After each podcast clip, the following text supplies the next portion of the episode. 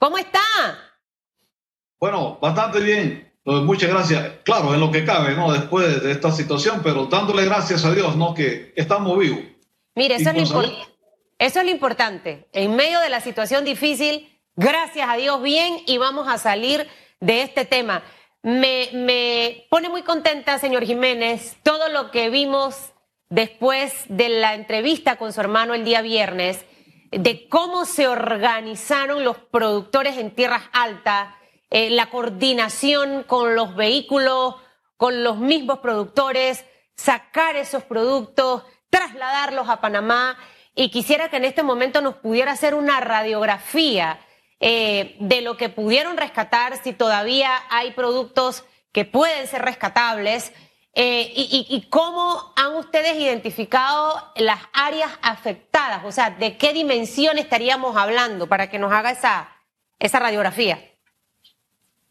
Sí, este, bueno, ante todo, buenos días, ¿no? Primero, Este, en realidad, esto, podríamos decir, como acaba de decir, eh, hay muchas partes que fueron vulnerables en un momento y así como lo dije en, esto nos dijeron en una entrevista, que el 70% de la producción fue secuestrada precisamente por la vía de acceso que no existía. Sí. Sin embargo, los productores, eh, juntamente con las autoridades, y debo destacar que la autoridad aquí, el MOP, hizo su trabajo, porque de lo contrario eh, se hubiese perdido.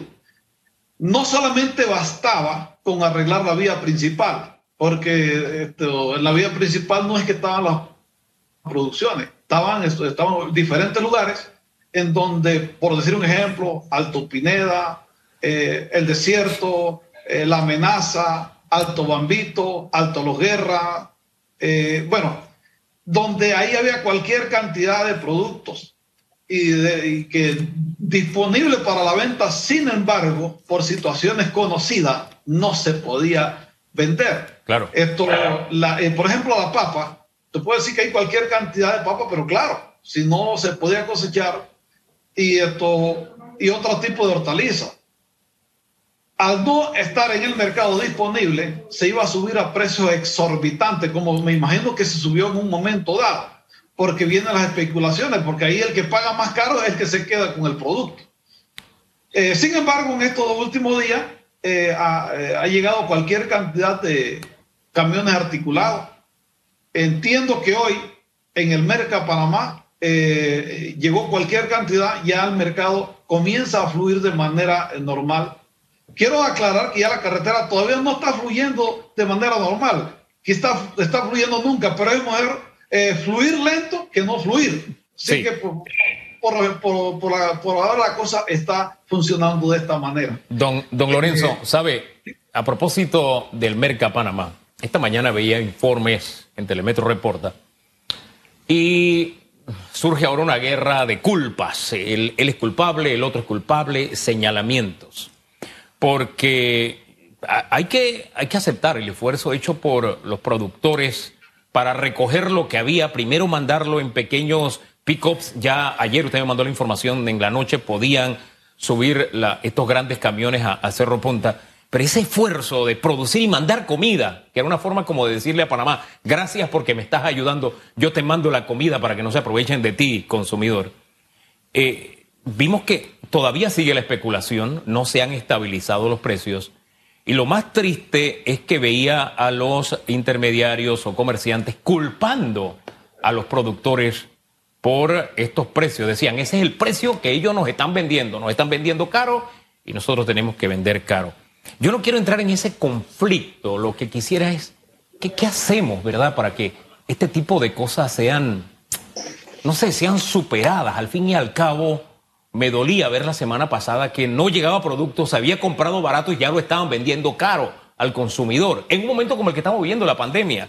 Usted que conoce toda esta cadena de comercialización y no ha vivido esto una sola vez, ¿qué enseñanza nos deja? ¿Qué podemos hacer para superar estos estadios que se repiten y que son tristes y vergonzosos?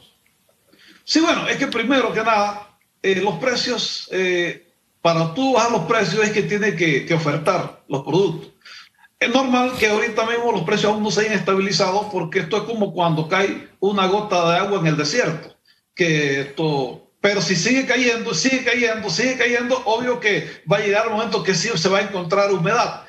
Esto, obvio que estos primeros camiones que llegaron eh, trataron de vender, me imagino que al mejor precio, pero aquí sí quiero aclarar que nunca los productores somos los que ponemos el precio, eso sí, eso está demostrado, nosotros vendemos el precio que podemos vender, porque en realidad siempre el, el, el, el mercado que en realidad ahí que vienen los precios y entonces pues este, es que a nosotros eh, se nos paga. Ahora, obvio, nosotros quisiéramos que se nos pagara el mejor precio que se, podía, se pueda vender, pero eso no depende de nosotros, porque en realidad esto es la mano invisible del, precio de equilibrio de libre, fuerte y demanda. Es el que pone el precio, no, no son los productores ni los comerciantes. Pero sí te puedo decir una cosa, hoy van más productos y obvio que que hay productos que sí pueden entrar en escasez normal, precisamente provocado por la lluvia. Eh, no, por ejemplo, el caso de la lechuga no, no te produce igual como, como hay época de sol. Es una es cuestión de naturaleza, porque todos estos productos eh, requieren del proceso eh, químico llamado fotosíntesis, que de eso tú lo conoces también.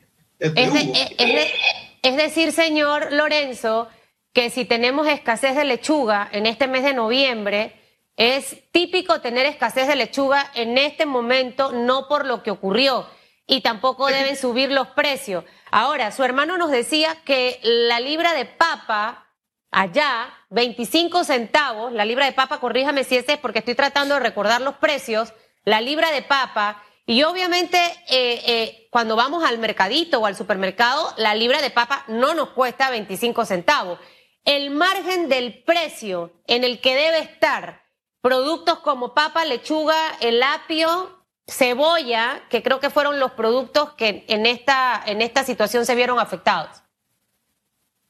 Bueno, eh, la papa sí ha tenido un incremento normal, más que todo por la época, porque estos eh, 30, 35 centavos, pero ahí considero que no es un precio tampoco exorbitante eh, para que llegue a, esos precios que están llegando a, la capital.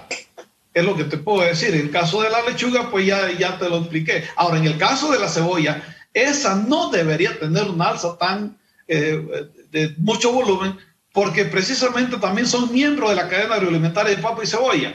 Y para este mes se aprobaron la importación de 40 mil quintales de cebolla el consumo es 50 mil, prácticamente solamente quedaba 10 mil porque sí eh, somos conscientes que hay un desabastecimiento en este momento de cebolla, eh, producto de, la época que para noviembre, diciembre no, este, no es que nosotros tenemos esa cantidad porque la producción de cebolla siempre inicia para enero. Entonces, eh, si la cebolla se está especulando a altos precios, ahí sí es verdad que nosotros estamos libres de toda culpa porque ya esa cebolla este, pudo haber sido importada sin ningún tipo de problema porque ya no hay excusa para esto. Eso en el caso de la cebolla. Los demás productos sí ya eh, le, le, pude dar la explicación al respecto. Bien, para, enumerar y dejarlo claro, ¿en qué productos, digamos, veremos un incremento desde el punto de vista de los productores y qué productos, debido a la cantidad de producción que se está enviando, no debe, no debemos estar pagando un un incremento tan sustancial? Ok, te voy a decir un ejemplo. Lo que es la papa, se va cualquier cantidad para el mercado porque ya hoy sí están cosechando el día soleado. La papa requiere de día de sol para la cosecha. Ya día de sol que ya lo tenemos. Así que eh, en cuestión de uno o dos días no se debe estar pagando los mayores precios de la papa. Ahí no, no debería. Así que pues puede estar tranquilo con eso. No te puedo decir en el mismo escenario de la lechuga porque es así, este, eh, eso, eh, la, la, así, es así afecta a la producción. Va a haber producción, pero va a ser mermada. Así que obvio que, que es así, este, yo te puedo decir que, que puede verse afectada. No en el caso de, por ejemplo, la zanahoria, porque ya la zanahoria es un tubérculo que, que ya estaba bajo el suelo y bueno, definitivamente pues era cuestión de que hiciera un buen tiempo para cosechar este, y, insisto, lo mismo, la misma situación que la papa. En el repollo, este, considero que otro tipo de hortalizas puedan que tengan un, un, incremento no tan sustancial. O sea, el incremento aquí en para los productores puede ser aritmético. El detalle está que cuando los consumidores van a comprar el incremento no es aritmético, ¿no? sino un incremento geométrico. Y esa es la parte que, que nos preocupa a todos y por eso es que no queremos este, que eso se vea, porque en realidad eh, cuando se dan estos incrementos a veces por lo regular no son los beneficiados los productores, pero sí, los que nos llevamos la culpa. Y entonces precisamente ante esta situación es necesario hacer la aclaración. Ahí, ahí debe intervenir a Codeco, pienso yo, eh, señor Jiménez. Aquí no es poner a pelear a los productores con los que venden, por ejemplo, en el MAC. Entonces, ahí alguien tiene, tiene que haber un árbitro, ¿no? Y tratar de normar esto. Miren, deseo que el sol espectacular se mantenga en mi chiriquí bello precioso. Y sé que vamos a sacar esa producción de papa. Como vamos, Hugo y yo, prontamente podremos ser productores suyos, peones, porque él ya cultiva y ayer yo saqué tierra con una pala. Gracias, don Lorenzo, que tenga buen día. ¿Usted ha cultivado algo? Sí, no, este, buen día a todos. Y te finalizo diciéndole, bueno, hay un adagio en el campo que dice que uno se le encuentra un piojo en la cabeza es piojoso. Así que con un, un repollo que siempre, pues, ya puedo decir que es agricultor. Tranquilamente. Ay, ay, ay, qué bueno. Bienvenida entonces a la familia de los productores. Susan Elizabeth Castillo. Gracias, don Lorenzo.